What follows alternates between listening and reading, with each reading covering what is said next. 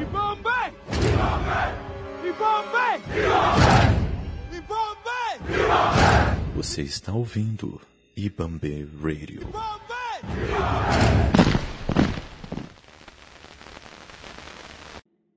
Olha, olha, olha, olha! Tan, tan, tan, tan.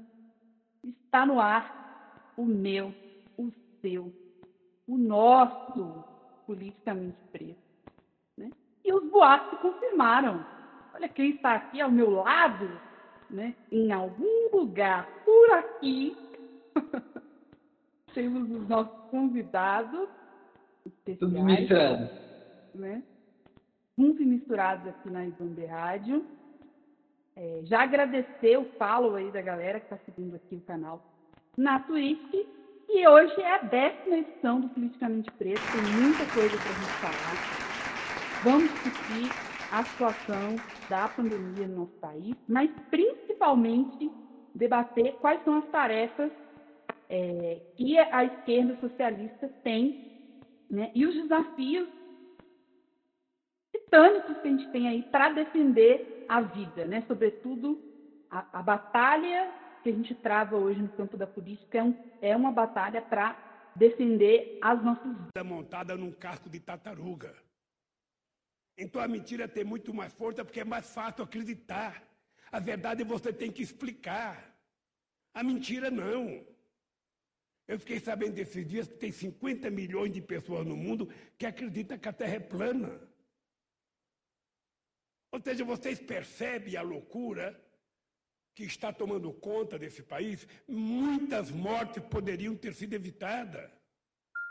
E para fazer essa discussão aqui comigo hoje, tá ele, menino Marcos Morcego, lá da caverninha, né, que vai se apresentar aí para vocês. Salve, salve, morceguetes, morcegotes. É, pessoal que ouve aí Bambê, que ouve a voz da Natália, que ouve os jogos, as gameplays da Natália, pessoal aí que curte também o trampo da Val, entendeu? São pessoas maravilhosas aqui que estão meu, ao meu lado. Eu não tenho nem. Eu tô aqui só, só acompanhando porque o pessoal aqui é alto nível. Eu sou o Marco Morcego, da Caverna do Morcego. É, bom, não tenho muito o que falar de mim, só não esquece de me seguir lá no Instagram e no Twitter, arroba morcego, underline, marcos, underline, e de ouvir a Caverna do Morcego, onde a gente também está tratando esse assunto, está fazendo esse diálogo que rola aqui no Politicamente Preto. E é isso, galera. Espero que esse episódio seja brabo, porque é só assunto pesado. A Natália selecionou. Eu, eu sou cruel, eu sou cruel com os meus, principalmente com os meus convidados, entendeu? Tá na maldade. Além do morceguinho aqui, a gente tem Valentina. Por favor, Valentina. Não, não se acanhe, se apresente pra gente.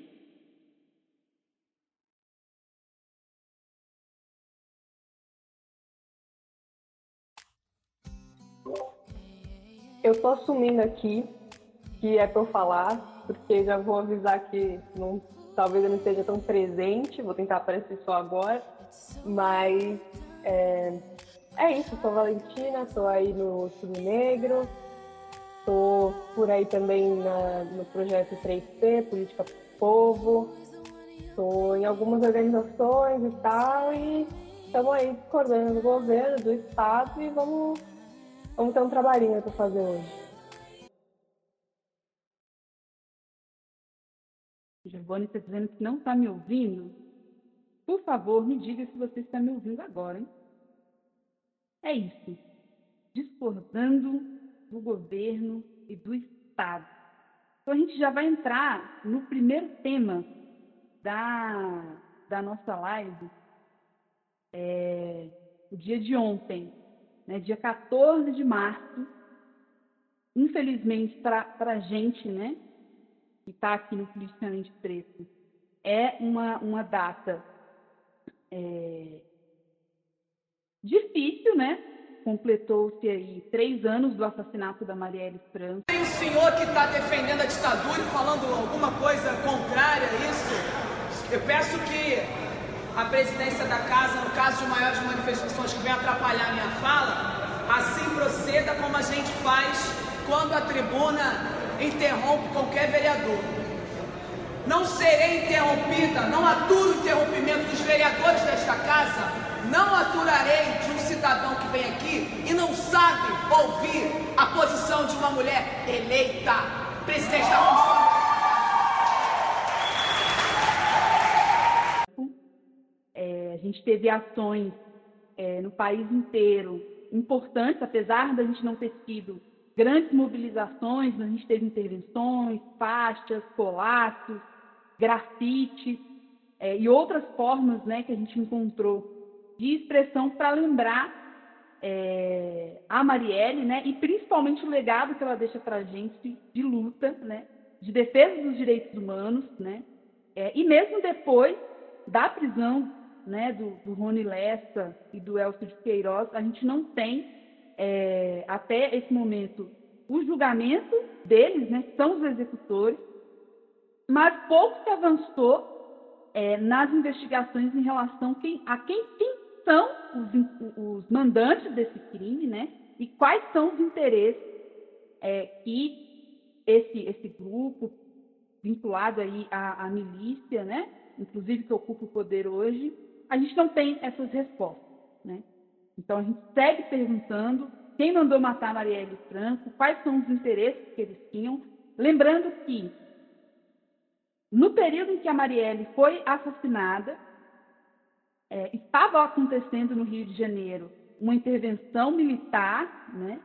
É, o governo Temer estava ocupando com o exército é, o estado do Rio de Janeiro e a Marielle era é, muito importante porque ela estava investigando né, e denunciando é, os abusos policiais e também do, do exército é, no Rio. Então, é, a gente sabe que, e a gente precisa reafirmar, que foi um crime político, né? porque ela era, além de uma mulher negra, era uma mulher socialista, combativa, que estava nas ruas, que dava voz, o seu mandato dava voz para as pessoas que é, é, viviam e vivem na, nas comunidades. Então, o dia 14 de março, e hoje também, todos os dias das nossas vidas, é um dia de lembrar né, e de beber da força que essa mulher é, é, tem né, e vai continuar tendo para agir. Fiquem à vontade aí. Se quiserem falar também é, como que esse legado da, da, Marielle ajudou vocês também a estar aqui hoje, né? Ou fala, fala primeiro aí, Val, porque vai que, vai que você trava daqui a pouco. Então pode falar primeiro. Vou aproveitar enquanto estou aqui, se eu der uma travada, vocês avisam e é isso. Mas sempre é, é bem importante e sensível, né, a gente falar desse, é, desse absurdo e, e, dessa perda que a gente tem no cenário de luta, de militância. A gente sabe muito bem, sempre que eu falo de militância, como as pessoas usam esse termo errado, eu falo militante era Marielle e olha o que aconteceu com ela. Então, é um retrato muito forte do que é lutar pelos corpos negros desse país, lutar pela periferia, e é muito sensível também porque a gente se enxerga demais, né? Nas falas dela, a gente percebe é, o olhar dela em todos os vídeos e, e atos e discursos, e, enfim, é algo que me toca pessoalmente e acredito que toca a gente coletivamente, né? Porque é muito importante que a gente mantenha o nome dela seguindo forte, a gente continue mantendo o legado sempre presente. Foi assim que eu acredito que é assim que a gente pode continuar seguindo combativo, mantendo sempre o nome dela conosco, né? Pesadíssimo, pesadíssimo. É, eu queria aproveitar é, né, que a gente está falando da Marielle para lembrar que foi lançado o dossiê lá no Instituto Marielle sobre o caso inteiro. Então, para quem quiser acompanhar, para quem quiser estar tá acompanhando, tem tudo lá, foi lançado recentemente. E também é, é, muito do que vocês duas falaram, porque é um bagulho que ele live com o Randall. Gravou essa semana, é, que a gente gravou no sábado. A gente falou sobre a Marielle é uma coisa que eu sempre falo. Eu falo, tipo, é, ela é uma pessoa que, que né, depois do que aconteceu, os atos que tem o nome dela, os atos do dia 14, são muito pesados. Eu estava vendo o, o vídeo do ato de 2019, foi o primeiro ato da Marielle, que, né, um ano de, de morte dela, tudo, que foi um ato muito pesado, tipo, é, foi um dos poucos atos que geral começou cedo e foi acabar só à noite, 8, 9 horas da noite, onde teve diversos problemas, como por exemplo, é, alguns movimentos tentando desmobilizar e o pessoal que participava do MNU antigamente estava puxando frente para fora a barreira policial e tudo. Então você sente a potência nisso, né? E ela era quem, quem era uma das pessoas que estava justamente na defesa de, de, pessoas como nós, para a gente também ter esse espaço de poder estar tá, tá ali confrontando. É, e, bom, por mais que tudo tenha acontecido, a gente está aqui, é, querendo ou não, trouxe uma motivação, porém, toda vez que você olha, você fala, mano, é, até quando eu vou estar tá aqui? E acho que isso é, é muito pesado. E quantos mais vão ter que morrer até essa luta acabar, né? Essa guerra acabar.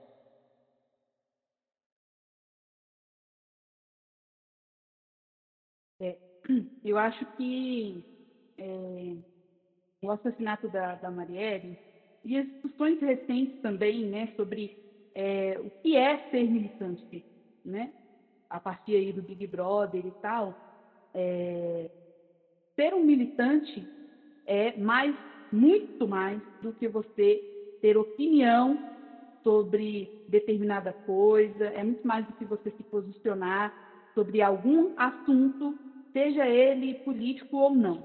Né? É, militância é, requer sacrifício pessoal. É, e então não, não tem a ver com, com glamour, ou porque, meu Deus, nós temos acesso à informação, ou isso ou aquilo. Não tem absolutamente nada a ver com isso. Né? É, o que a gente faz no nosso dia a dia, nos movimentos sociais, em coletivos, em partidos ou não, dentro e fora da política institucional, principalmente fora da política institucional, que a gente faz no, no nosso dia a dia, no nosso local de trabalho, em um centro cultural, é, numa associação de bairro, num sindicato, nas diversas formas de organização que existem na sociedade, isso é militância. É, é unir a, a discussão política é, que a gente faz no nosso dia a dia, e o politicamente preto ele surge para mais do que é, a gente ter voz no sentido é, é de nos posicionar enquanto seres políticos, né? enquanto negritude. Mas é é, é um estalo que a gente quer provocar em quem está nos escutando e agora em quem está nos ouvindo, de que é necessário nos organizar, nos mobilizar e ir para a rua. Porque a história ela é muito importante é, para mostrar para a gente que absolutamente nada que a gente conquistou foi dada, é, ou foi gratuita, ou foi de, de graça, ou porque uma, uma fada né, apontou a sua vara de fundão e resolveu dar para a gente né, um salário mínimo ou oito horas de jornada de trabalho. Muito pelo contrário. Né? É, muitos se, se sacrificam e se sacrificaram para que a gente tenha o mínimo, que, aliás, hoje a gente tem menos que o mínimo, né?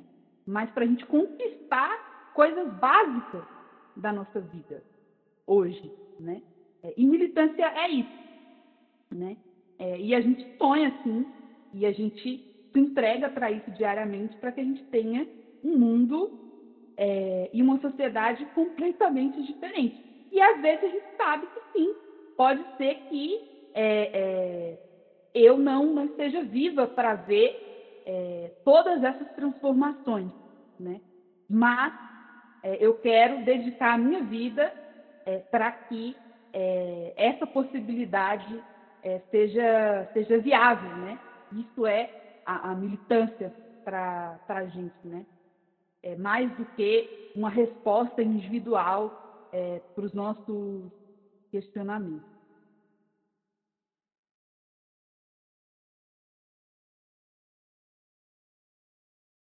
Falando em. Não, calma aí, calma aí, calma aí. Vou falar um pouco. Vocês ficaram assim. Ah, não, porque eu apontei pra ela pra ver se ela ia primeiro. Aí, agora eu vou falar, agora já era, agora eu vou falar. É, mas é, é muito isso que você falou, né? Tipo, principalmente da questão de, de não ser uma questão meramente individual. Porque, por exemplo, agora no tempo de pandemia, a gente está se mobilizando como pode para arrumar cesta básica, para tentar arrumar renda, para arrumar formas, para arrumar qualquer bico, para arrumar qualquer coisa, para ajudar as pessoas. Porque, pô, beleza, eu, por exemplo, agora durante a pandemia eu estou numa condição, não uma condição boa, é lógico, mas estou conseguindo estar tá vivo, eu tenho minha, minha comida todo dia e tudo. E tem gente que está sendo negada esse direito. E como eu posso lutar para que essa pessoa tenha pelo menos o direito dela? Que é ter, ter o alimento aí. A gente está com mais de 40 milhões de pessoas vivendo é, na linha da miséria. É, a gente está tá, né, tendo praticamente duas mil mortes por dia nesses últimos dias. Então, tipo, é, você está lutando por isso, não é uma coisa que todo mundo no dia a dia. Enquanto isso, o militante está lá praticamente todo dia, vai ter alguma coisa que ele vai estar tá resolvendo algum BO, que vai estar. Tá, meu, tudo bem, estou aqui estudando, mas a cabeça já tá. Pô, daqui a pouco eu tenho que conversar com a ocupação, depois eu tenho que conversar com a organização, montar alguma coisa, articular, trocar ideia com alguém, não sei o quê. Aí você fala, meu, é, é uma frase até que o Jones ele usou essa semana que ele falou que tipo é uma questão de da, da, da, sua vida política, ela vai ter o mesmo peso que sua vida pessoal, que sua vida estudantil, que qualquer outra parte da sua vida. Vai ser um bagulho que, que é realmente sua vida, né? Faz parte da sua vida.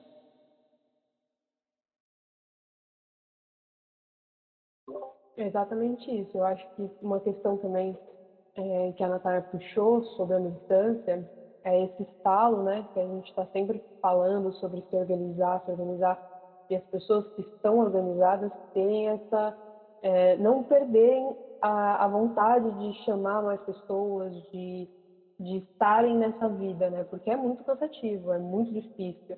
Como o Marcos também colocou, isso é a vida de quem faz todo dia, não é um, um evento isolado. Vou fazer aqui um negocinho, não, não existe isso, é a sua vida.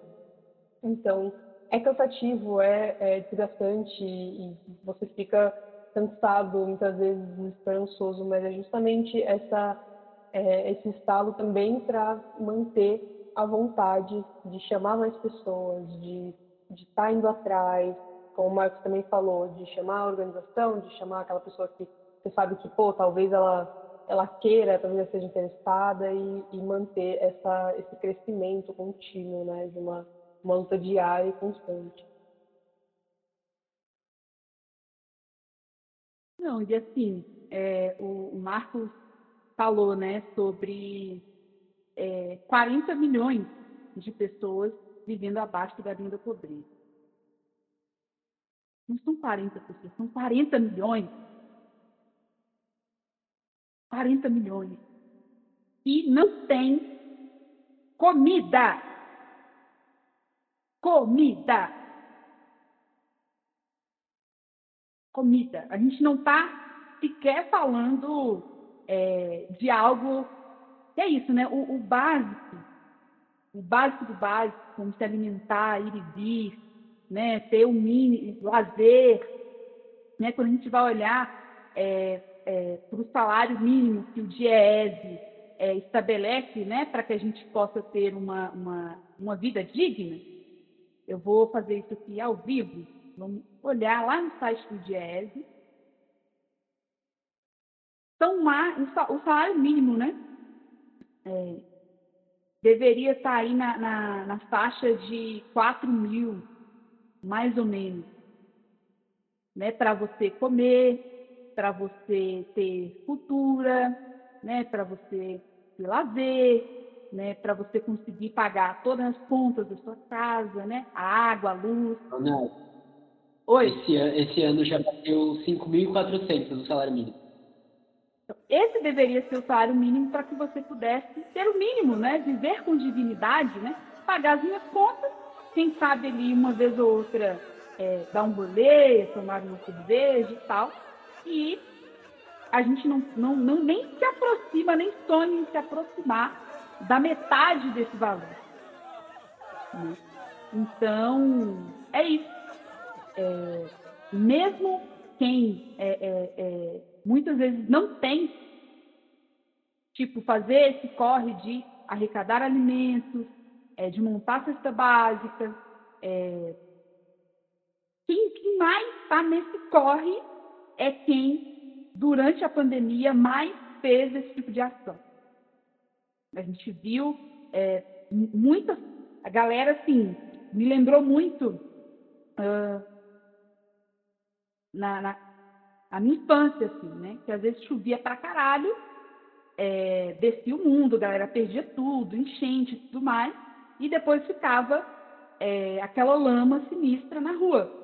E aí o que, que a galera da rua fazia? Se organizava, os moradores se organizavam para fazer um abaixo assinado, para ir na prefeitura para pedir que um, um, um trator fosse limpar a rua. Uma galera que tinha acabado de perder tudo. E muita, muita gente que é, tem pouco, que sofreu corte de salário, perdeu emprego, se mobilizou e está se mobilizando durante a pandemia para levar uma cesta básica, alguma coisa, é, para essa população. E a gente não pode normalizar, nunca dá para a gente normalizar, que a gente tenha 40 milhões de pessoas que, não tem que comer. Entendeu? Não dá para a gente normalizar isso, não dá para a gente normalizar que a maior parte de nós, né, da nossa faixa etária aqui, é, não tem direitos trabalhistas, tá? É, é, é no Uber, tá no, Rappi, tá no iFood, tá entregando de bicicleta. Não dá para a gente normalizar é, é, as matérias que saem, né? romantizando as kitnets, deram um nome bonito lá, né, para as repúblicas, né? Deram um nome bonito lá, não dá para normalizar. Ou uma matéria que saiu recentemente, né, de um entregador fazendo entrega numa cadeira de roda Olha que linda história de superação. Isso não é superação. Isso não pode ser normalizado na, na, na, nossa, na nossa, vida. Né? E a mídia muitas vezes faz isso. Pegam esses exemplos de, de organização né, para jogar na nossa cara para nos convencer que, ó, não, isso aqui é normal, tá vendo? Aqui, ó, o ano está fazendo entrega. Claro que tem emprego, sim, viu? E um um cadeirante, um PCD, que mesmo assim, durante a pandemia, está fazendo as suas entregas, correndo atrás né, do seu do seu, seu pão né, de cada dia. Aliás, o miliciano que senta aí na cadeira da, da, da presidência para falar contra o lockdown, é, diz que serviço essencial é todo aquele que possibilita o trabalhador colocar o pão, levar o pão para sua casa, né? E para já abrir essa discussão com essa linda intervenção do Milico, né, que agora a gente não pode nem chamar de genocida, né? É, falar aí, né, dessa situação monstruosa. Semana passada a gente teve é, 10, mais de 10 mil mortos, né, contando a semana toda. Estamos aí é, é, numa faixa de 2.000, 1.800 por dia, é, sem nenhuma perspectiva de, de melhora de, de, de, vacinação, né? Vocês estão aí em São Paulo, inclusive, poderiam falar para a gente como é que está essa situação e vamos discutir, né? Medidas sanitárias, lockdown, como é que está sendo essas medidas restritivas é, que alguns governadores e prefeitos estão fazendo é, por aí.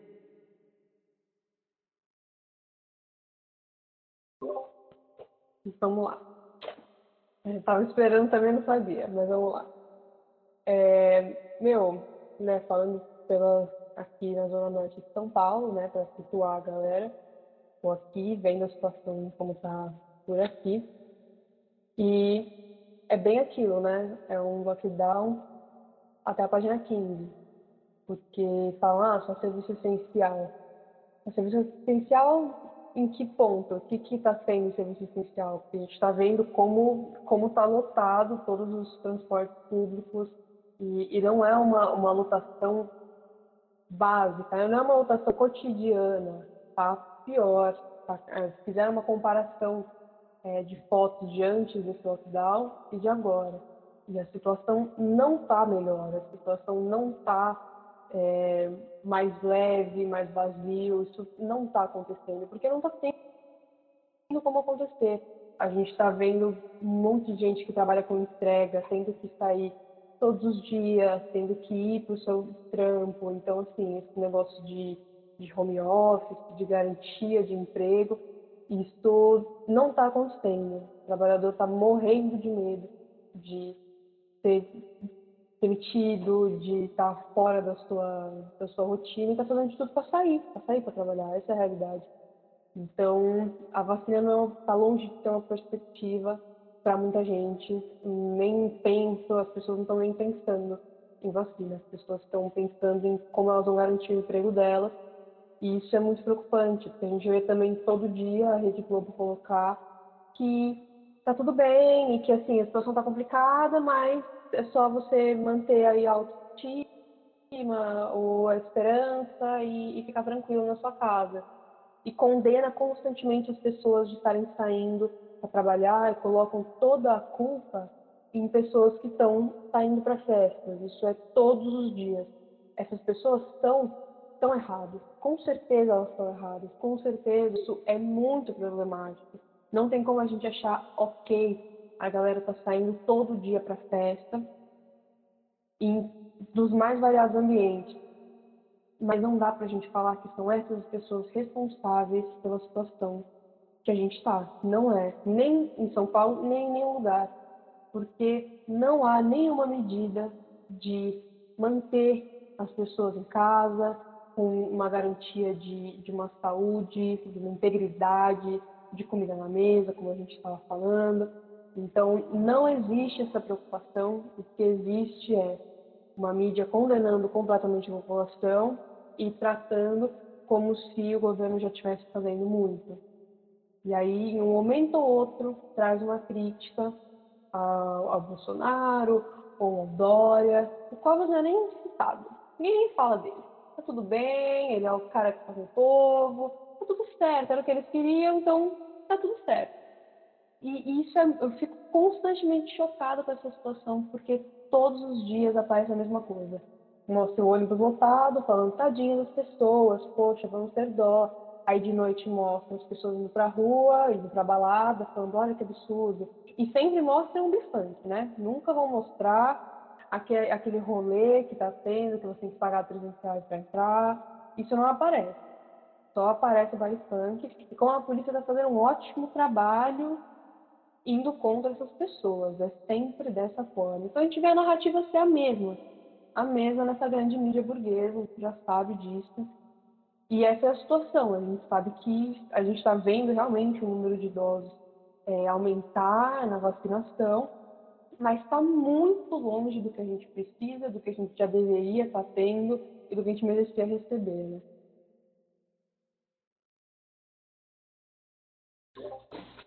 Cara, é isso. É... Acho que. É, é, que é muito louco porque cada dia tá saindo mais notícias que você fica. O que, que tá acontecendo, né? Inclusive, é, há pouco, poucas horas já foi anunciado. Marcelo Queiroga vai substituir o Eduardo Pazuello, deve ser anunciado amanhã. O quarto ministro da Saúde, né? E durante a, isso só durante a pandemia. Quarto. É, e eu acho que o caso da.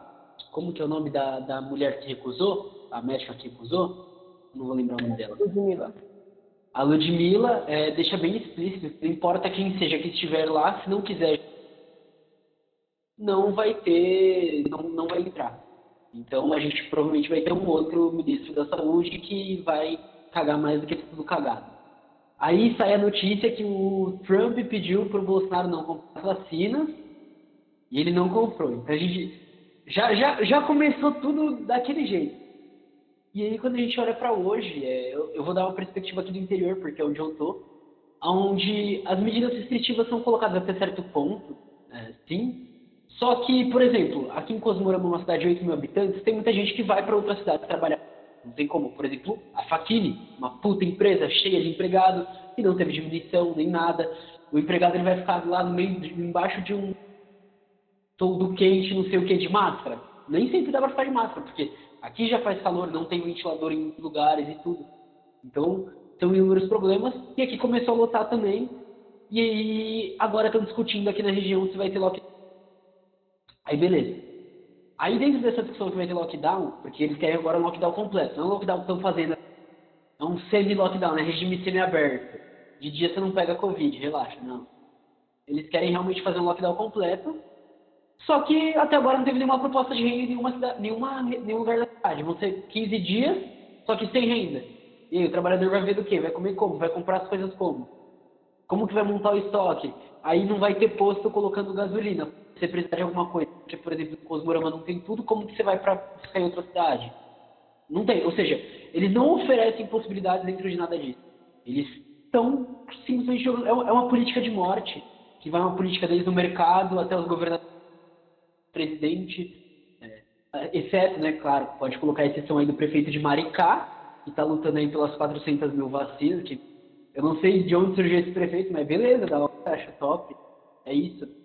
É, mas essa discussão precisa se expandir, a questão de, durante a pandemia, a gente conseguir ter certas acessibilidades. E se o governo não quiser dar, a gente tem que pressionar até ele dar, e não tem papo. Porque eu não vou ficar esperando ir enquanto a gente está morrendo e acabou. Porque ou a gente vai pra rua e luta para não morrer, a gente vai morrer em casa quieto. Que é, muita gente está falando, não, 2022 a gente resolve. Mas e aí, 2022 a gente vai estar tá vivo? 2022 a gente vai ter condições de estar tá se alimentando, de estar tá bem? Até porque tem estudos apontando já que a gente vai entrar numa puta recessão pior do que já está e a saída vai ser muito, muito mais complicada do que já é. é a gente está entrando no, no, fundo do buraco, bem mais no fundo do fundo do fundo. Um dos maiores fabricantes de vacina da América Latina. Para que essa, essa ansiedade, essa angústia? Nós somos a referência na América Latina para os planos dos estados, rapidamente. E tem que ficar claro: tudo isso é grátis. Tudo isso é custeado pelo SUS, oferecida de forma gratuita, toda a logística. E a isso é país.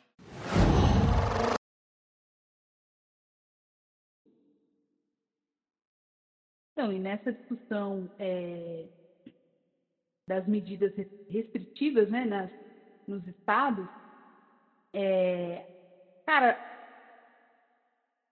a Globo e, e Companhia Limitada é, já tem uma, uma, posição aí né, contra o Bolsonaro e tudo mais, mas estão sempre livrando, livrando a cara dos prefeitos e, e governadores como se é, eles não, não, não né, os municípios e, e os, os, estados não tivessem também uma legislação própria.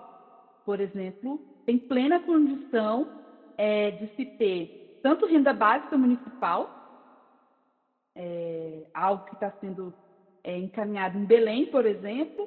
É, acredito que em São Paulo também teve uma proposta da, da esquerda de renda básica municipal, né, que o próprio Boulos apresentou na última eleição. É, então, é possível sim você ter um lockdown de, de verdade, né? É, e também com garantia para que as pessoas fiquem em casa, né? Durante toda essa pandemia, a gente não teve nenhum tipo de redução de é, valores na conta de água, na conta de luz, na conta da internet. Muito pelo contrário, né? A gente é, teve vários aumentos. O gás de cozinha também passou por vários aumentos, já está batendo uma, a casa de, de 100 reais, né? É, os alimentos, eu, eu, não vou nem falar, porque assim, é, um, é, um, é uma tristeza. Né? Aumento também nos medicamentos. Né? É, então, se livra a cara dos governadores, dos prefeitos, como se não pudessem fazer nada. Né? É, e é só a gente é, olhar São Paulo né, com, com, com o Dória. Vai para a imprensa, né, surfa na, na, no Butantã e tudo mais, todo aquele estardalhaço, né, e semanas depois estava querendo o quê?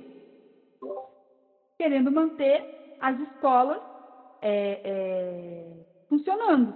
Né? Ao passo que fazem medidas restritivas de 8 horas ou 10 horas da noite até 5 horas da manhã, em vários municípios, inclusive Belo Horizonte, na, nas câmaras municipais, estão se debatendo o retorno das aulas presenciais na, na de, da rede básica é, e da rede estadual. E aí? E aí a gente precisa dizer o que, que é lockdown.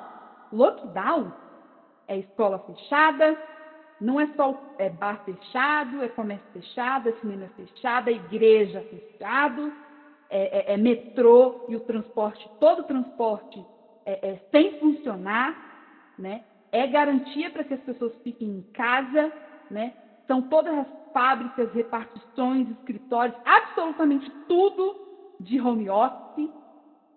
Não é apenas proibir uma circulação de X a X e utilizar isso para criminalizar a pobreza, né? Porque a gente viu aí, o jogador de futebol famoso do Flamengo, né, o Gabigol, estava num cassino. Ah, não, foi apenas um erro. Mas peraí, um cassino funcionando na pandemia? Em São Paulo, que já tem a ocupação de leitos da UTI assim, para lá de Bagdá? Fiscalização também não há. Não existe fiscalização, multa, não tem nada disso. Não, nunca vi é, é, um estabelecimento ser lacrado, por exemplo, impedido de funcionar com o seu alvará caçado pela prefeitura para que ele não funcione, mesmo se ele descumprir é, é, é, essas medidas restritivas que não é lockdown. Inclusive, contar uma para vocês, é, eu fui na, na padaria e, e, do lado da padaria tem um bar aqui na, no meu bairro que sempre lota, né? E tem um batalhão de polícia aqui perto, né? E aí, menino e menina e todo mundo em geral, eu falei, pô, a polícia vai né, fechar o estabelecimento ou minimamente pedir para fechar. Parou o carro de polícia na porta, fiquei olhando assim, uai, vou esperar, né, ver o que, que vai acontecer. Os policiais entraram no bar, fizeram as suas compras, passou como se nada tivesse acontecido e foi embora no carro. Então, assim, Olha aí a situação, gente. É só olhar a Sé, né? Que é a grande estação do metrô em São Paulo. Olha aí. E é motorista morrendo. É, enfim, não, não, não adianta.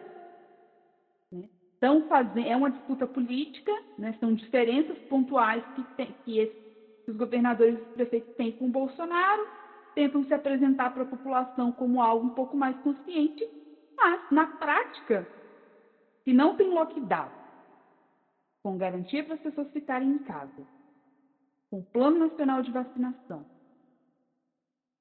com hospitais de campanha, porque o que vem por aí é pior ainda, porque a gente não tem contratações urgentes, a gente não tem hospital de campanha, a gente não tem nada, estamos chegando em 300 mil, hoje a média de mortes é mais de 1.800 e não tem nenhuma perspectiva. Aliás, tem, né?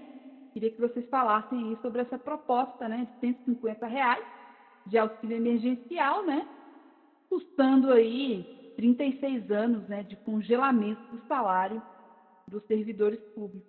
Discorram aí sobre esse grande projeto né, que os opositores têm aí para o país. É uma grande diferença para o Bolsonaro. Cadê?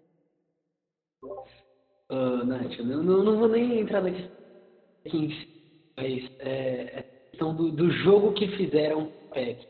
Primeiro, eles queriam é, cortar ainda mais a questão da educação e da saúde. Aí, beleza, não conseguiram. E aí cortaram do, do, dos profissionais de linha de frente dessa área. É, e eu, eu, acho que é o que mais que a nossa vida é simplesmente um jogo. São só números e dinheiro. É o que importa.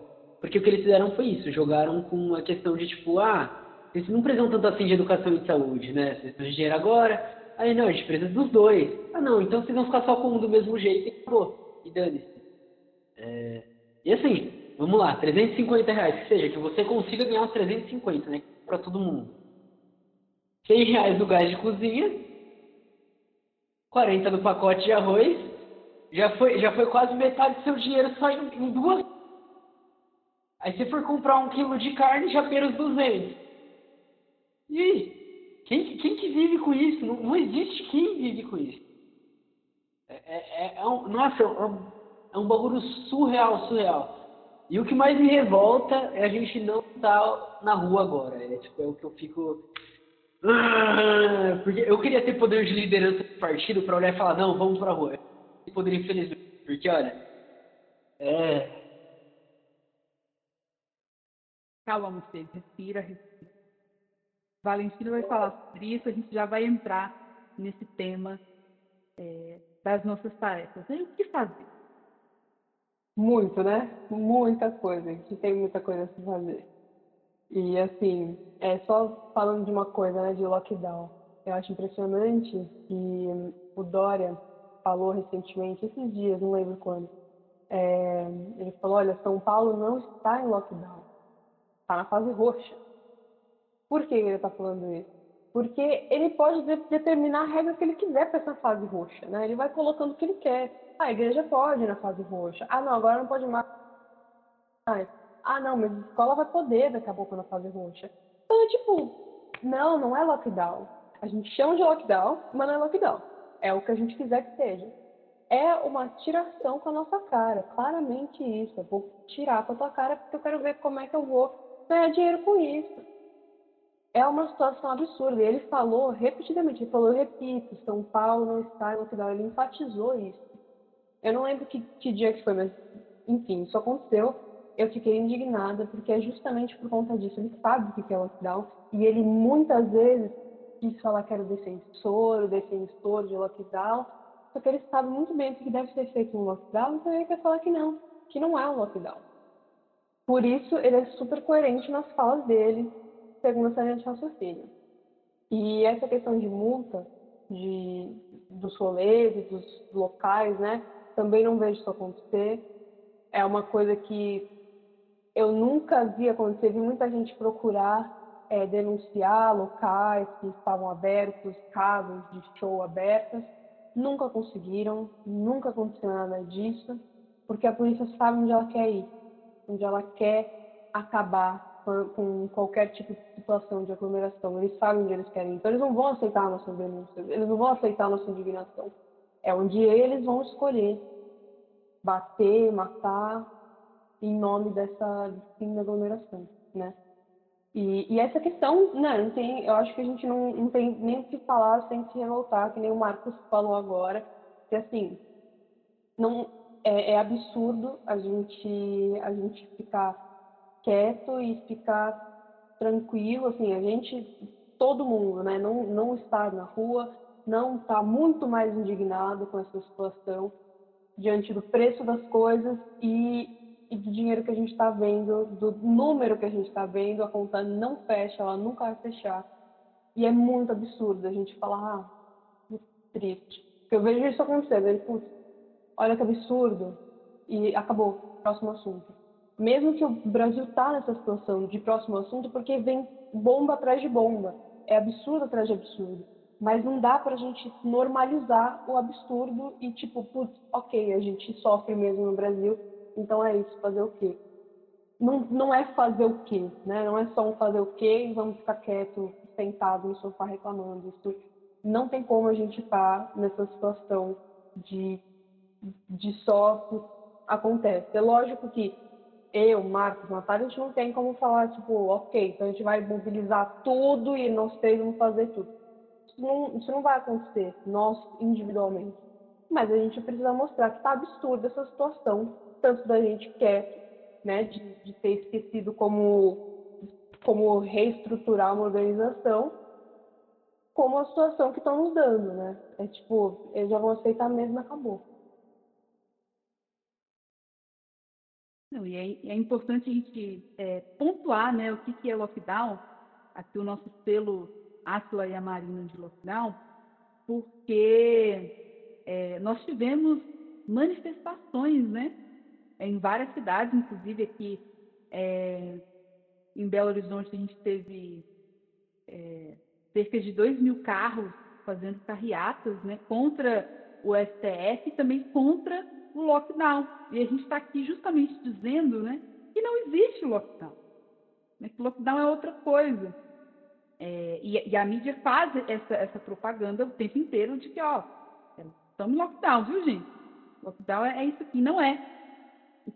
E, ao passo que está acontecendo tudo isso, né, seja o, o discurso da PEC, né, que é um discurso também para fortalecer a imagem de que o servidor público, né, aquele que aos trancos e barrancos já não tem reajuste, já não tem condições de trabalho, já não tem concurso público, tem aí é, é, é, é o serviço público está indo aos pedaços, fortalecer o discurso de que, olha, ele é privilegiado.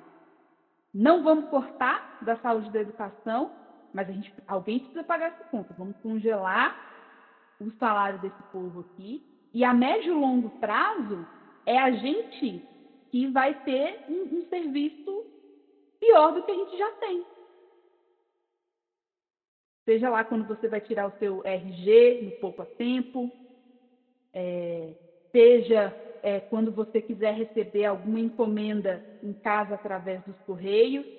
A PEC é parte da precarização do serviço público, de fortalecer o discurso de que os servidores são privilegiados, né? E, mas não se ataca um problema central da economia do país, né? E é, eu acho que é importante a gente é, é, retomar sempre essa discussão que tudo bem, estamos numa crise econômica desde 2008, que é mundial, um desemprego sinistro, que vai se agravar ainda mais na, é, com a crise da, da Covid-19, é, só que os bancos, as multinacionais continuam lucrando como nunca antes na história desse país. A gente olhar os dados do pagamento da dívida pública, no final de 2020, o Estado brasileiro continua sendo saqueado em mais de um trilhão de reais, em quase 3 bilhões de reais por dia. Por dia. Repito, por dia. Então, suspender o pagamento da dívida pública, a taxação das grandes fortunas, é fundamental, é uma discussão fundamental, e aí depois a gente pode até fazer um EP apenas sobre isso, né? É, para dizer que tem dinheiro sim. Tem dinheiro para que a gente compre vacina, para que a gente tenha saúde, para que a gente tenha educação, para que a gente tenha concurso público, para que a gente tenha obras públicas, é, para tudo. Mas mesmo durante a pandemia, o governo Bolsonaro, os prefeitos e os governadores seguem privilegiando o pagamento da dívida pública, seguem engordando o Itaú, o Santander e Companhia Limitada. Né? E todas essas medidas, reforma administrativa, que também é outra, outro projeto do governo que está parado até agora na, na, Câmara Federal, mas que nos próximos meses é, vai ser pautado. As privatizações que o Paulo Guedes é, não se esqueceu, né? Eu vou no supermercado, corro o risco de, de encontrar o Paulo Guedes privatizando alguma coisa, né? Venda da Eletrobras, da Petrobras. Mas dentro, dentro do supermercado o pessoal elogia ele. Ah, é, com certeza. plano para seguir pagando essa, essa, essa dívida, né? É, e que tem saída. Tem saída. Né? Inclusive no que tange a, a, a renda básica, né? Porque tentam parecer para a gente que é uma dicotomia, né? Ou você, você tem uma migalha de 350 reais, ou você tem saúde e educação. Os dois não dá. Olha isso. Né? E nesse rebuliço todo a gente tem aí carreatas contra o STF, né? o STF comunista, né? e contra o lockdown, né? fake do João Dória, né? O João Dória aí, que é a, nova, né? a grande liderança da, da esquerda brasileira. Desculpa, gente, é que eu tô, hoje eu tô, eu tô, eu tô ficando assim cada vez mais, sabe, sem limite.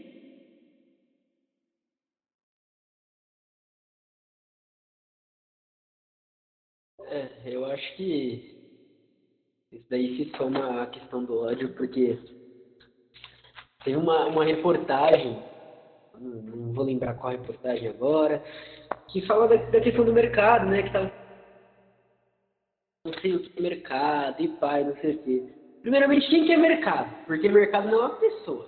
Já começa por aí, já está errado. Segundo, o mercado está tá, tá, tá, interessado em quem? É, e aí, é, Nath, você sumiu para mim, mas eu. Tá tudo certo aí. Vai lá, vai lá, tá tudo certo. É, beleza. É, e aí, o pessoal fala, não, mas o mercado quer o Bolsonaro, o mercado não quer o Bolsonaro, que não sei o que. Tá, mas calma aí. O que, que, tá, que, que tá acontecendo com o povo, primeiramente? Não com o mercado. O mercado. Eu não aí se o mercado tá ganhando dinheiro, o mercado saber de pessoas que estão sendo alimentadas, de pessoas que estão tão bem, entendeu? De pessoas que estão conseguindo os direitos básicos dela, que são direitos que todo mundo reconhece como direito. Moradia, alimento, é, básico da educação, básico da saúde. Só coisa básica, só coisa básica.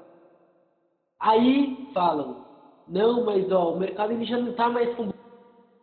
Mas todo mundo que representa o mercado Bolsonaro. É, por exemplo, é, pessoas que falam, dizem defender a classe trabalhista, eu vou dar o exemplo da Tabata Amaral, mas o PDT de um modo geral todo, né, que se diz os grandes defensores, que a burguesia aqui não se envolve, não sei o quê. Mas mais de 50% das votações eles votam junto com o Bolsonaro. Aí você vai ver, pô, mas quem está por trás disso? Aí você vai ver várias organizações disso. Quem que está por trás de toda a questão que está acontecendo com a privatização? Você vai ver várias empresas privadas que estão por trás disso. E aí você vai estudar a questão de por que, que elas estão fazendo isso. É puro mercado, puro dinheiro, puro capitalismo. É, não estão pensando na questão das pessoas, educação decente, pessoas terem uma educação libertadora, uma educação onde a pessoa pense, não. É uma educação onde a pessoa vai ser preparada para vender e comprar e não mais do que isso. Onde a pessoa vai ser preparada que se acontecer algo ruim na vida dela, acontece, a gente não tem poder para nada. A gente não pode fazer nada. A gente tentou. O espaço tá vendo, você que não lutou o quanto você quis.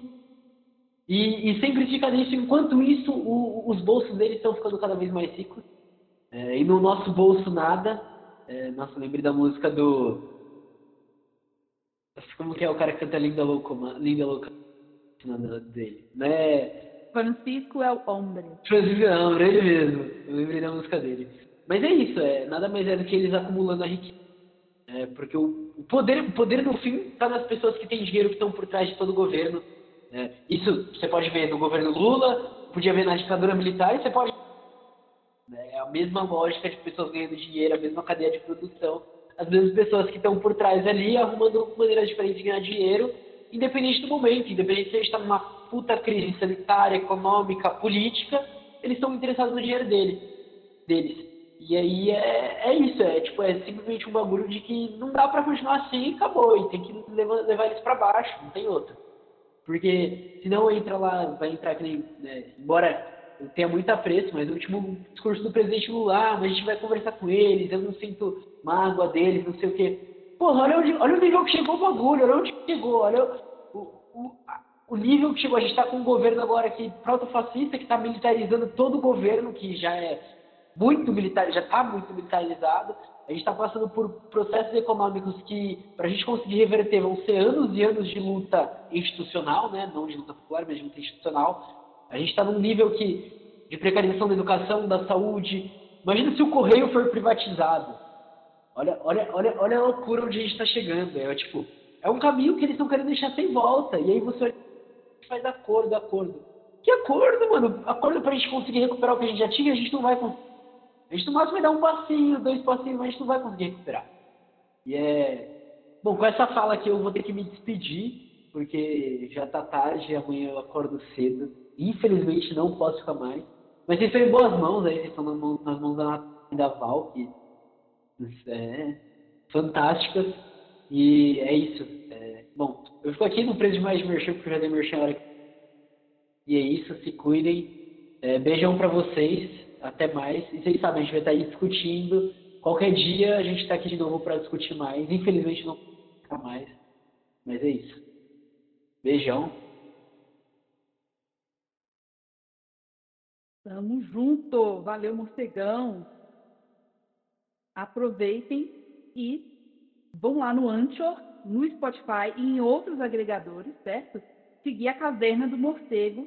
Né? Tem episódio toda semana, inclusive o próximo aí é episódio que o morcego vai soltar braba, tá? Não percam, fiquem de olho aí. É a braba mesmo. No TikTok, né, morcego? Por favor. TikTok. Ah, agora a gente tá no TikTok, né? É o mesmo arroba também, entendeu? Acho que também tá lá no TikTok, a Val tá no TikTok, a Ibambê tá no TikTok, tá todo mundo no TikTok agora. um dia uma dancinha, um dia um joguinho, um dia alguma coisa assim mais política e a gente vai levando. Sigam lá e acompanhem o morcego aí também ao longo da, da semana.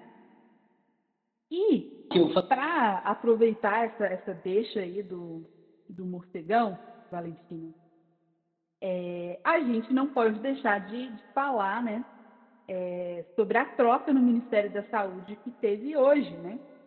Fazer aqui uma menção honrosa ao sensacionalista, né?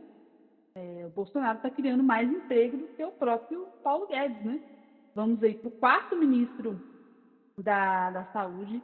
A entrevista que a Ludmilla deu é bastante sintomática é, para a gente reafirmar que não se trata de incompetência, né, ou porque o Bolsonaro é burro, ou algo nesse sentido, mas que a gente está diante de um projeto genocida, de, de eliminação mesmo, é, da classe trabalhadora brasileira. Né? E o Pazuello, é, por a gente estar tá chegando aí, a marca, é possível, a pontos especialistas, que até o final de março a gente chegue a 300 mil mortos, tem um desgaste grande, né?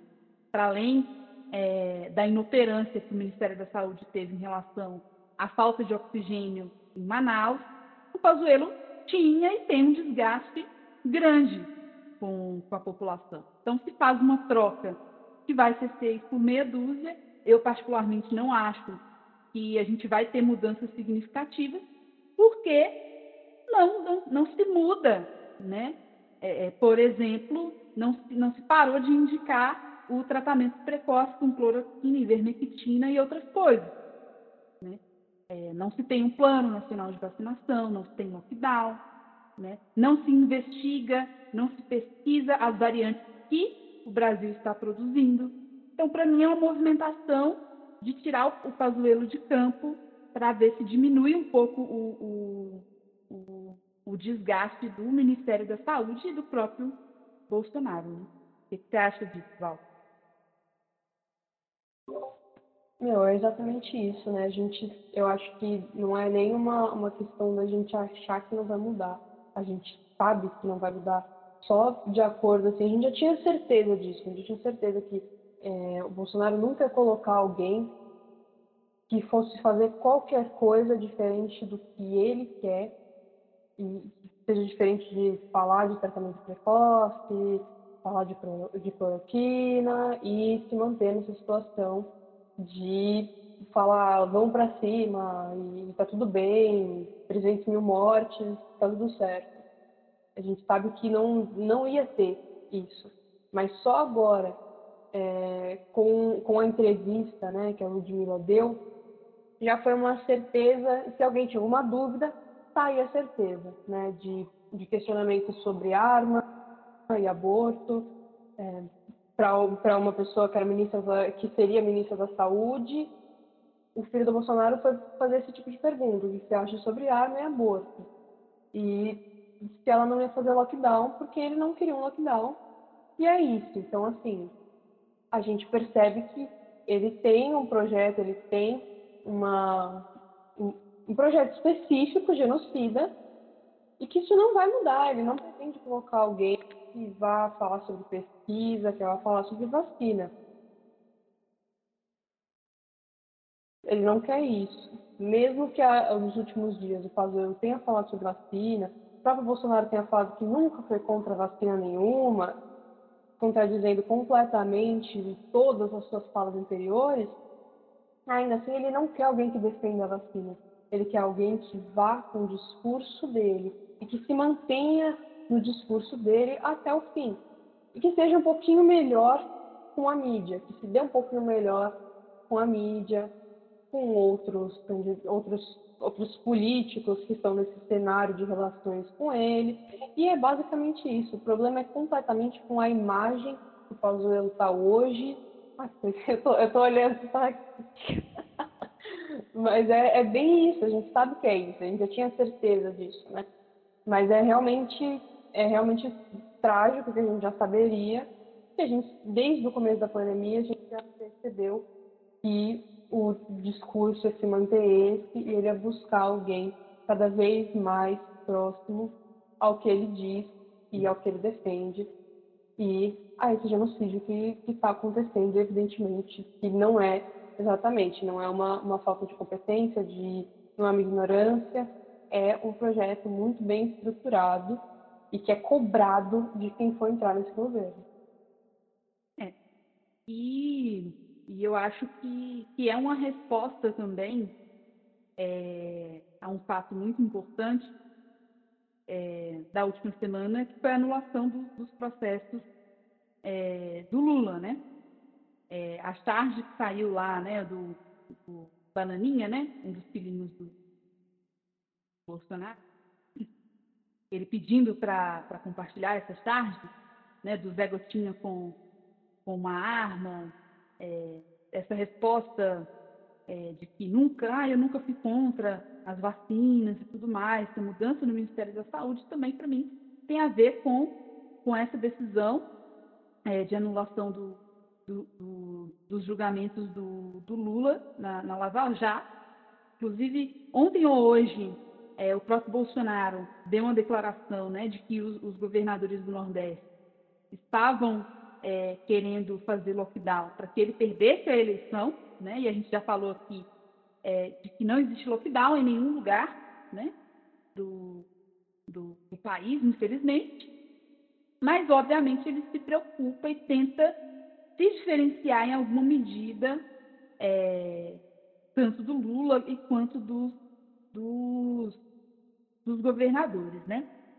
É, e para entrar já, né, é, nesse acontecimento muito importante, que muita gente ficou bastante é, esperançosa, empolgada e tudo mais, né, o Faquin é, disse aí, né, que é, a suspeição do, do, do, Sérgio Moro poderia anular é, toda a, a operação Lava Jato mim também é uma tentativa né, de, de tentar recuperar é, algum tipo de prestígio do, do, do STF. Né? É, apesar do, desse, do entusiasmo que muita gente foi gerado por esse fato, eu acho que todo mundo tem acordo de que é, há, os julgamentos precisam sim ser anulados, é, a Lava Jato sempre foi parcial, como o STF é, porque existe e está a serviço de uma classe, está né? Tá a serviço dos grandes empresários é, brasileiros.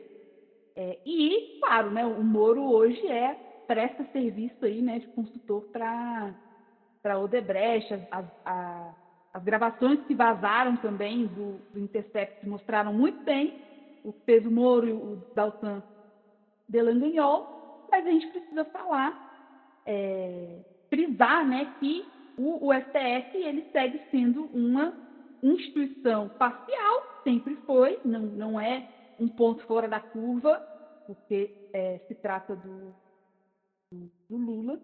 E, em meio a toda essa crise, a todo esse desgaste do, do governo, alguns setores do, do, empresariado que tem, que vêm aí que querem né, um, um, presidente um pouco mais consciente, né, um pouco mais palatável para a população, está tentando aí limpar a barra do, né, da, da, da, justiça patronal, né? Tentar dizer para a gente que, olha, não, o STF é um bastião da, da Constituição brasileira. E a Lava Jato salvou mais de 70% dos investigados, dos denunciados, incluindo o PSDB, é a operação que salvou o AF Neves, o FHC, né? o próprio Temer, a gente não pode esquecer dele, né?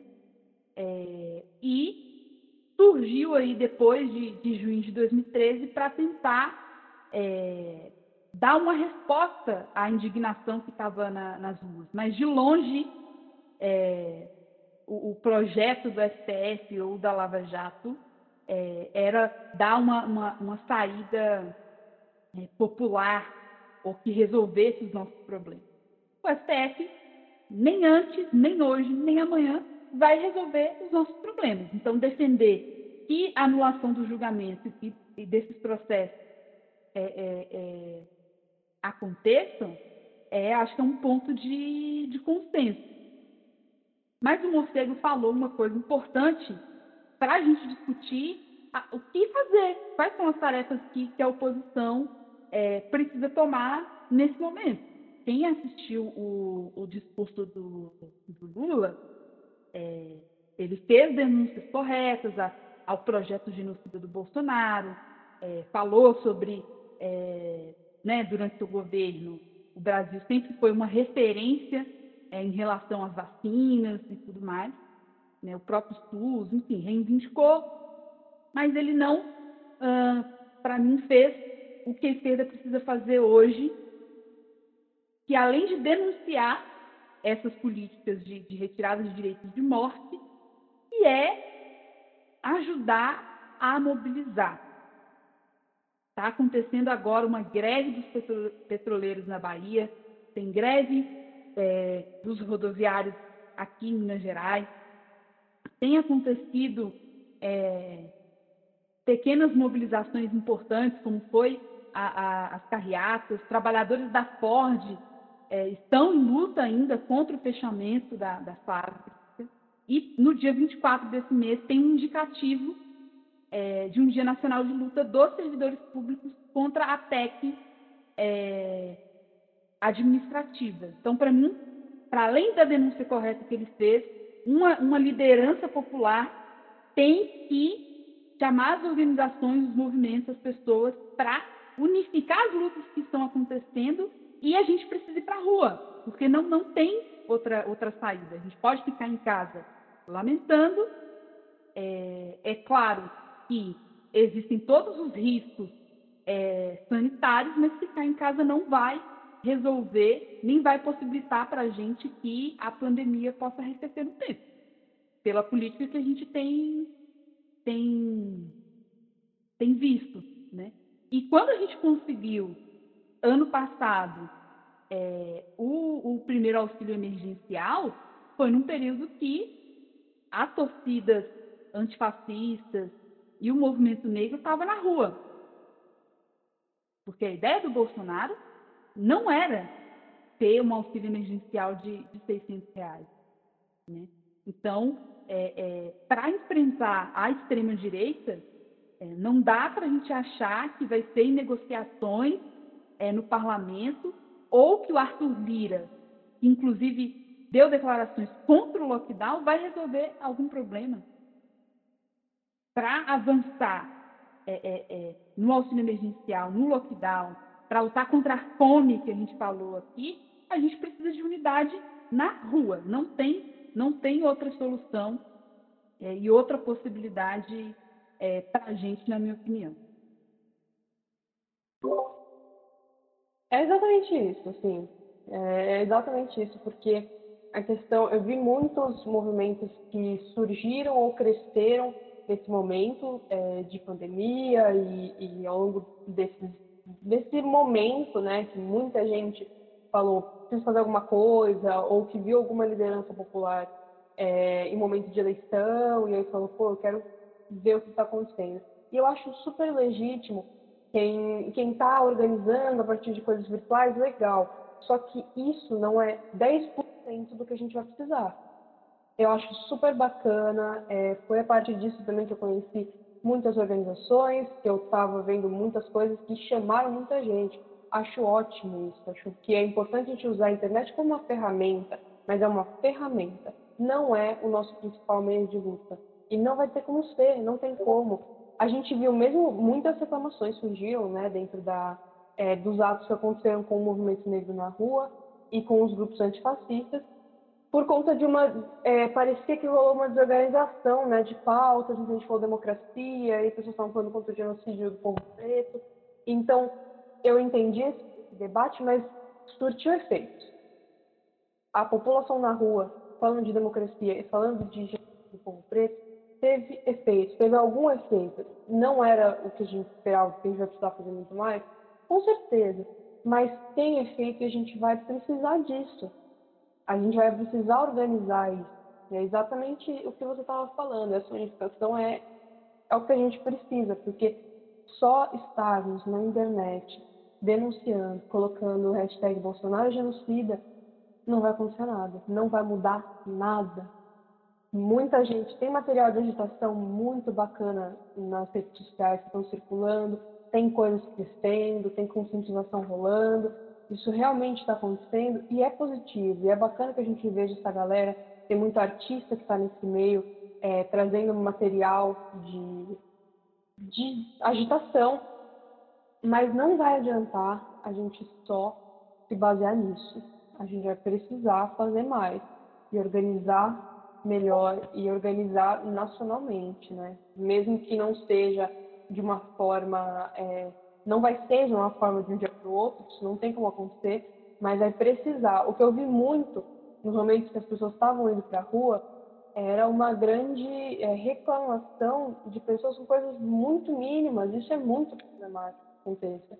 Em Belém, é, vi gente falando: ah, eu não vou no ato que está sendo organizado por gente que não tem nem título de eleitor, porque eram pessoas novas que estavam nesse meio de organização. Cara, se a pessoa que não tem título de eleitor está conseguindo organizar um ato e você não, você tem que ir lá. Ah, é o mínimo que você tem que fazer. Porque você não está tendo nem meios de organização, está criticando a galera que está organizando ir na rua. E aí? E a galera falou, não vou, e não foi. Isso é muito complicado. Eu vi gente também falando disso, você pode, né, lógico, me corrigir se eu estiver errado, mas muita gente falando sobre isso em BH também. E, e assim, da galera falando, pô, meu, como é que você tá, como é que tem gente criticando porque, ah, não foi organizado por tal movimento, não foi, foi organizado por gente nova. Cara, as pessoas estão organizando. Não está organizado da forma que a gente gostaria? Não, a gente precisa fazer mais. Mas para isso a gente precisa organizar de alguma forma. Gente precisa estar tá fazendo alguma coisa. Quanto mais a gente vê que tem gente organizando para ir para a rua, porque tem muita organização acontecendo, seja em protesto, como também em, formas de de dar alimento e a partir daquele lugar você está trocando essa ideia sobre ir para a rua, é um, é um momento, é uma situação importante. O que a gente mais viu foi isso. A gente tem muitos locais que estão fazendo, é, que estão dando cesta básica, que estão garantindo almoço para as pessoas.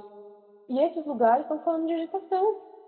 Então, tem como a gente estar tá unificando esses movimentos, tem como a gente organizar isso mesmo que demore, mesmo que muita gente fale, ah, porque não é de tal organização, X e Y, essa é a galera que não vai estar saindo para rua de jeito nenhum e vai reclamar, reclamar, vai se manter em casa colocando hashtag Bolsonaro genocida. Enquanto essa hashtag cresce e nada acontece, a gente vai precisar fazer alguma coisa, a gente vai precisar organizar, conversar e estar ativamente pensando o que a gente vai fazer amanhã, o que a gente vai fazer hoje, porque não adianta a gente falar, ah, como é que vai ser a eleição de 2022? Como é que, será que o Lula vai estar elegível? Será que vai ser o Dória? Quem será que vai estar ali? E amanhã? E agora? E mês que vem? Como é que a gente está nisso? Não adianta. É uma coisa que o Chavoso da USP fala muito. É, toda vez que perguntam essas coisas para ele, eu acho isso ótimo. Ele fala: Eu não sou de ficar prevendo o futuro. Eu sou de pensar no hoje e amanhã e o que eu vou fazer para a população nesses dias. Eu sou de quem é a liderança política que está pensando no hoje e não que está pensando só na eleição. A eleição não vai adiantar nada se a gente ficar sentado todos os dias esperando que a eleição salve alguma coisa. Não vai salvar. E eu acho que é justamente isso. E sobre o STF também é uma questão importante da gente falar que com certeza a gente é contra quem é a favor do AI-5 vai sair xingando o STF quando é comunista, a gente contra essa galera. Mas isso não significa que a gente acha que o STF é uma super organização maravilhosa, que a gente ama e que é super a favor da justiça. Esse é o local que a justiça vai ser feita. Não vai, nunca foi. A gente vê, é, assim, a gente estudar um pouquinho, só um pouquinho, não precisa nem fazer autoestudo. A gente sabe que o STF faz aquilo que ele quer, com base nos interesses dele. E por isso que muita gente, ah, por que não aconteceu impeachment? Pelo amor de Deus, nossa, está acontecendo. Não é assim que funciona, porque nunca assim que funcionou. Não é. A gente ficar cobrando impeachment, é lógico que seria super importante, mas não vai ser dessa forma, porque é, é, é uma organização completamente parcial, completamente a favor dos benefícios próprios. Nunca vai ser a favor do povo, nunca vai ser contra um presidente que está tendo uma má gestão ou que está fazendo um projeto genocida. Isso não é, não é importante. Estão indicados pelo próprio presidente, né, gente? Justamente, justamente. contra é, é, é, alguém que me indicou para estar lá. Começo de conversa. É exatamente isso. Não tem como a gente estar tá, é, acreditando nessa instituição. A gente não vai estar tá acreditando, obviamente, no AI-5, a gente não está com essa galera quando a gente é contra o STF, mas é muito importante que a gente fale. Não é a instituição que representa o povo, que representa uma, uma justiça. Só os interesses burgueses. Tem uma, uma, uma pergunta aqui do Cyberduke é, que eu achei bastante importante. Obrigada pela participação. Ele está perguntando para a gente se, a gente acha que a situação da pandemia né, tem desarticulado as lideranças é, e por onde começamos a ir para a rua. Assim, é, eu acho que a situação né, objetiva da pandemia, é claro que as, as pessoas, né, principalmente quem é grupo de risco e a gente é, também, é claro que tem uma preocupação com, com a Covid-19, com a contaminação, com o risco sanitário e tal. Sempre vai ter. Quem durante essa pandemia não sentiu medo, não não não está angustiado, não teve é, é, algum tipo de problema de ordem de saúde mental, por exemplo, deve estar em um outro mundo. É claro que a gente tem medo. Toda vez que eu vou fazer uma compra no supermercado ou na farmácia, eu fico receosa por conta da Covid-19. Óbvio. Mas eu acho que é, isso não é, é insuficiente para explicar é, a desarticulação das lideranças. Porque eu acho que não é uma desarticulação. Eu acho que tem a ver com a, a estratégia que os partidos da, oposi da, da, da oposição e as lideranças têm. O PDT, o PSB, é, é, é, o PT, o PCdoB, o próprio PSOL, né?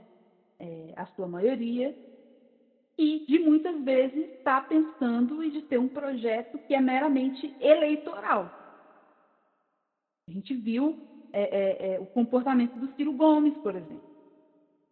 É, é, dando diversas declarações, atritos. O Rodrigo Maia vem a público dizer que deu uma declaração positiva sobre, sobre o Lula e criticou o Bolsonaro e tudo mais. É, eu acho que tem a ver com, com essa disjuntiva. Enquanto é, a esquerda continuar num caminho de achar que é o é a via institucional e simples que vai resolver, a gente não vai sair do mesmo lugar. Por quê? A gente passou o ano passado inteiro falando de impeachment, impeachment, impeachment, impeachment, impeachment, como se ele fosse cair do céu. Como se é, um processo de impeachment ou qualquer tipo de votação que aconteça na Câmara seja para a gente travar ou para a gente conquistar, não tivesse que ter mobilização popular. Impeachment, ok.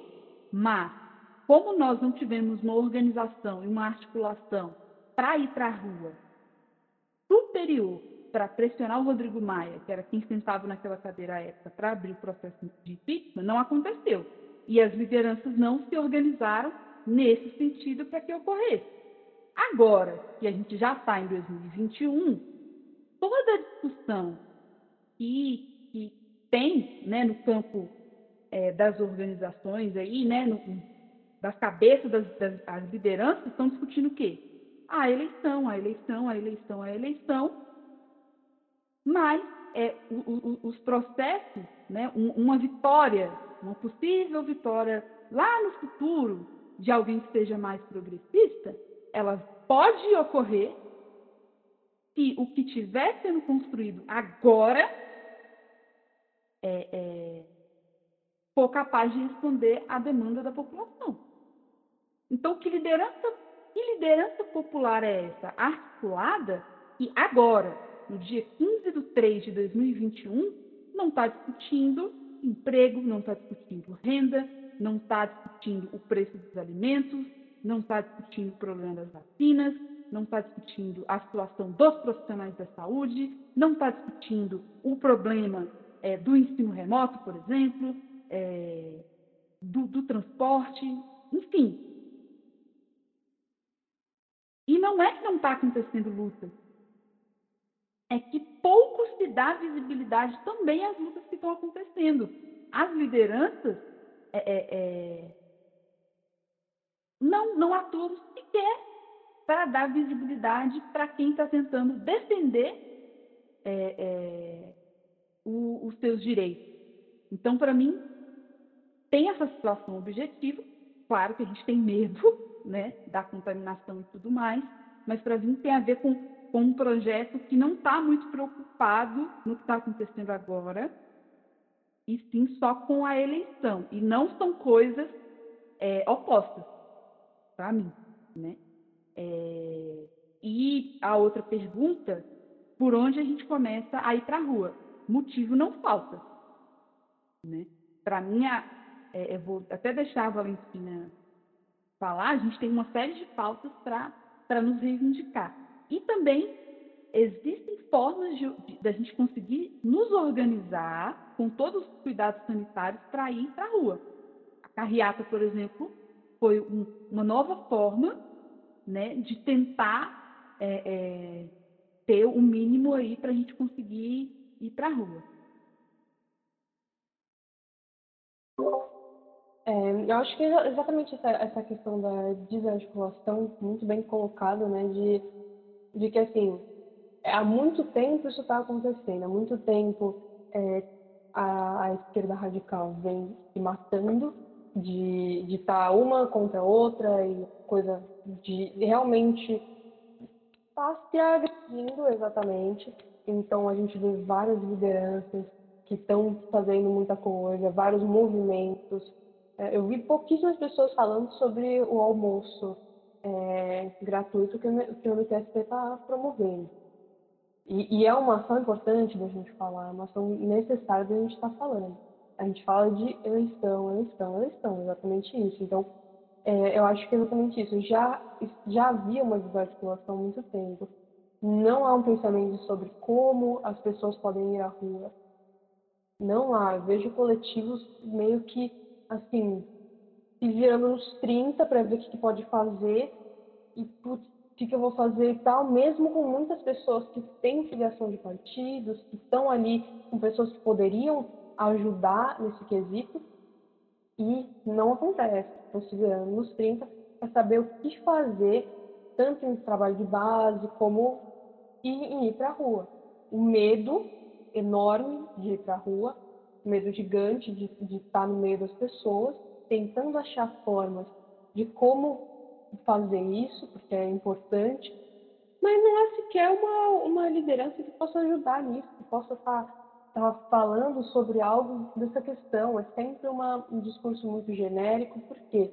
Porque só pensa em eleição, eleição e eleição. E isso é muito, muito problemático, né? Isso vai acabar matando a gente de uma forma ou de outra. Ninguém está pensando em como essa situação está agora. O que pensa é o que essa situação vai gerar para as eleições. O que, que agora as pessoas estão sentindo é a preocupação sobre como a classe trabalhadora está sentindo essa crise é sobre como ela vai sentir a eleição. Então, essa é esse é o grande problema. Não acho que foi a pandemia, justamente isso. Não acho que foi a pandemia. Eu acho que isso já estava acontecendo há muito tempo. Então, a gente vê essa, essa questão de antes tinham possibilidades mais viáveis de ter uma, uma organização e tudo isso, da gente ir para a rua, e de ter uma mobilização em muitos locais, né? De a gente poder, pô, tem um ato aqui, aí tem, tem uma galera falando aqui, aí tal lugar tem, tem mais um núcleo de pessoas. Poderia acontecer com mais facilidade. Vejo sim pessoas tentando, tentando, mas são muito contracorrente. São pouquíssimas pessoas que estão fazendo de tudo, que estão se organizando. Eu vi muito isso acontecer é, em março, né, agora, por conta do Dia da Mulher. Muitas organizações fazendo de tudo para tentar fazer alguma coisa. Para tentar organizar alguma coisa. E alguma coisa que não, não é só direitos da mulher, não era questão disso, era sobre o que está acontecendo agora. É sobre gritar vacina e contra o Bolsonaro. Essa é a grande questão. Gritar sobre o auxílio, sobre renda básica. E a gente viu que, assim, muitas dessas organizações não estavam conseguindo achar uma solução. Então, quem está tentando está com muita dificuldade. Quem tá, eu, eu falo por fazer parte do Rua, né? E, e é, é um estava fazendo de tudo para tentar fazer algo, para tentar ir para algum lugar. E ao mesmo tempo tem muita gente com medo de sair, que não pode sair, que tem que só vive com uma pessoa, que tem cuidados com pessoas de grupo de risco, tem muita gente que não pode. É para isso que uma organização serve também, né? Para atender as diferentes demandas de cada um. Não é toda vez que a pessoa vai estar com disponibilidade, mas é para isso que uma organização está ali. Para que tenham pessoas que possam estar pelo coletivo enquanto outras não podem. Só que a questão é, a gente não vê mais ninguém fazer. A gente vê muitas organizações tentando e não tendo força para isso, porque não tem ninguém que vá junto, não tem ninguém que está tá apoiando. Então, essa é a grande questão do que fazer para ir para a rua. Também acho que é a gente buscar cada vez mais essa, essa questão de, pô, vamos tentar organizar mesmo, vamos tentar falar cada vez mais, cobrar lideranças, mesmo a gente sabendo que é muito difícil, mesmo a gente sabendo que não há essa preocupação. Tem que existir em algum momento.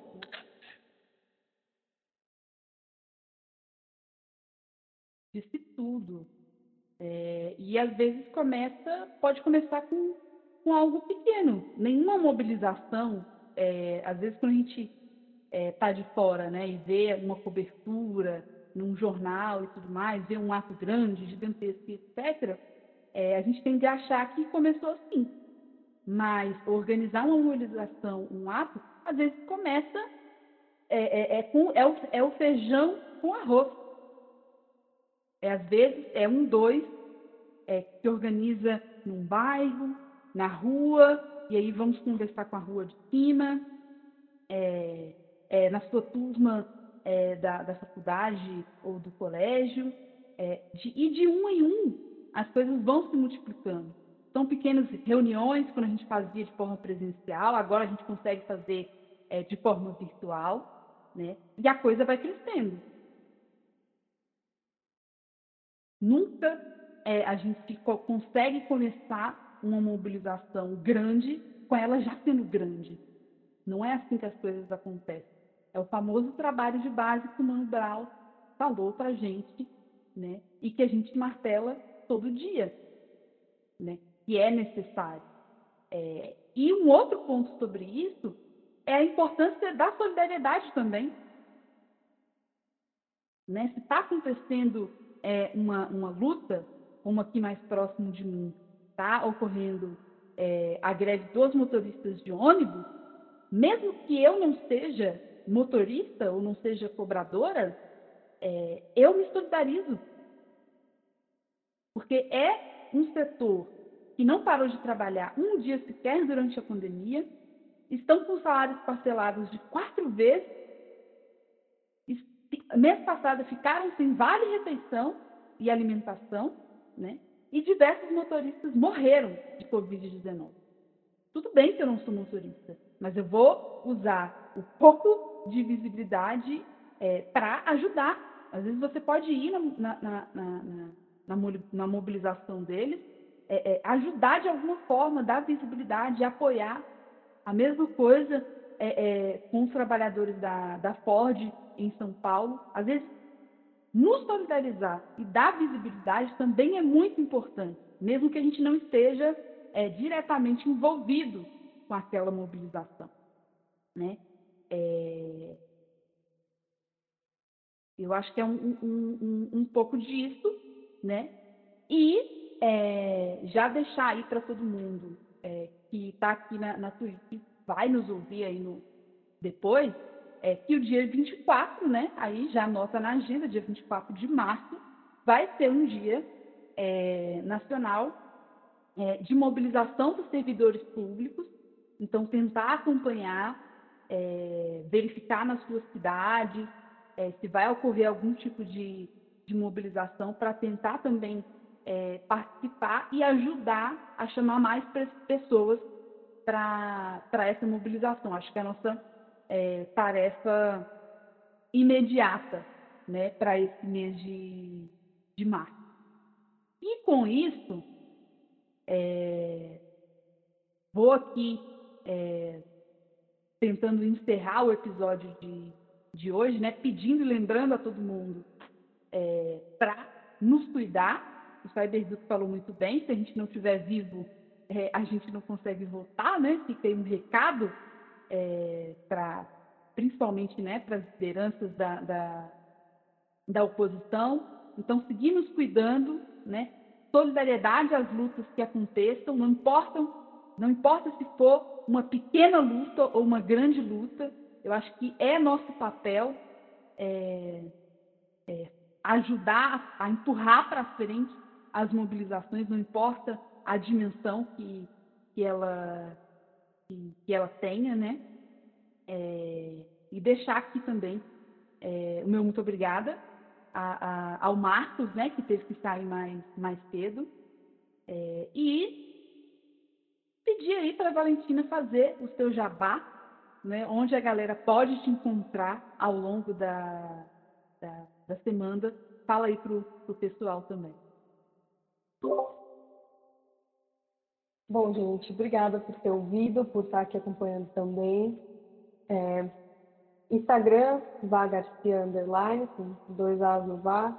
É, vai na Bambê Rádio no sucesso, eu também estou lá, é fácil de me achar. Se quiser conversar sobre o Rua, vou estar tá lá. Se quiser ver o projeto que eu falei, é, o projeto 3P, Política para o Povo, também acompanha que a gente está tentando fazer um trabalho muito bacana e muito bem trabalhado ali para trazer política de uma maneira rápida e simplificada e lógico, estou no estudo negro, né? O quadro está tá com umas questões técnicas e a gente vai voltar com tudo. Também vou voltar no som de preto. Estou no TikTok também da Bambê, tentando fazer alguma coisa decente. Não garanto que vai estar sensacional, mas estou tentando fazer alguma coisa. Dá uma força lá. Agradeço todo mundo que está aí. É isso. Beijão. Faça como eu, né? Que já sigo em todas as redes sociais né, para não perder absolutamente nada, né, e pedir também, né, é, quem quiser acompanhar os outros podcasts da Ibambe Rádio, a gente tem aí o Estudo Negro, que a Val está aí à frente, o Som de Preto, né, a Caverna do Morcego, é, tem o Simplificando a Informação, é, tem o Negritude em Campo também, que eu participo. O que não falta é o podcast perfeito para você. A gente está no no Spotify, é só ir lá, seguir. Muito importante que você divulgue o nosso trabalho também. E a gente está em todas as redes sociais, no Twitter, no Facebook, no Instagram, no TikTok agora. E também no nosso site, além dos episódios, inclusive outros episódios do Politicamente Preto, você consegue é, acessar artigos é, de opinião, de formação, é, no site ibambecorp.com.br, né, é, onde todos nós, colaboradores da Ibambe, escrevemos também, e tem a nossa lojinha, onde você pode, por exemplo, comprar livros, roupas, canecas, é, e além de ajudar a Ibambe, você também vai estar ajudando é, um pequeno trabalhador aí é, que está fazendo o seu corre durante a pandemia. Além de estar aqui na Twitch, né? twitch.tv barra Preta, estou no Instagram e no Twitter. É, no Instagram é granato.gg e no Twitter é, granatodgg. É, a gente também está aqui fazendo lives, gameplays criminosas aqui na, na, na Twitch. A gente volta no próximo episódio. É, quem quiser deixar também sugestões e temas para a gente debater aqui, podem ficar à vontade. Quero agradecer a todo mundo que acompanhou aqui o podcast ao vivo. E logo mais vai sair em todos os agregadores é, para vocês compartilharem e ajudarem a divulgar o nosso trabalho. É isso. Boa noite Sigam a Valentina, sigam o Morcego também. É, e sigam, claro, a Ibambe Rádio. Agradecer todos os follows aqui. É, e agora, aqui na Twitch, a gente vai lá assistir uma livezinha do Vini Marcos, é, que está on agora. Boa noite para todo mundo. É, e valeu, muito obrigada por ficarem aqui com a gente. É, e tamo junto! Não ouvi o que você falou agora, desculpa. É isso, tamo junto. Tô com vontade de fazer Não é eleito para falar bobagem no fake news. Ele não é eleito para incentivar a compra de armas como se nós estivéssemos necessitando de armas. Quem está precisando de armas são as nossas Forças Armadas. Quem está precisando de armas é a nossa polícia, que muitas vezes sai para a rua para combater a violência com 38 velho todo enferrujado. Mas não é a sociedade brasileira. Não são os fazendeiros que estão precisando de armas para matar sem terra ou para matar pequenos proprietários. Não são milicianos que estão precisando de armas para fazer o terrorismo na periferia desse país, para matar meninos e meninas, sobretudo meninos e meninas negros, que são a maior vítima das armas e das balas perdidas nesse país. Nós, então, estamos vivendo um momento delicado. E eu vou querer conversar um pouco com, com vocês sobre isso. Mas antes de conversar, eu queria continuar os meus agradecimentos, sabe? Primeiro a você, agradecendo mais uma vez esse sindicato ceder esse espaço democrático para que a gente possa fazer essa conversa. Eu não poderia deixar de agradecer ao presidente Alberto Fernandes da Argentina, que teve a decência de, enquanto candidato a presidente da República do seu país, contra a extrema-direita, ele teve a coragem de ir à Polícia Federal de Curitiba me visitar. E mais ainda, eu até pedi para ele não dar entrevista, para ele não ser prejudicado pela direita na Argentina. E ele me disse, Lula, eu não tenho nenhum problema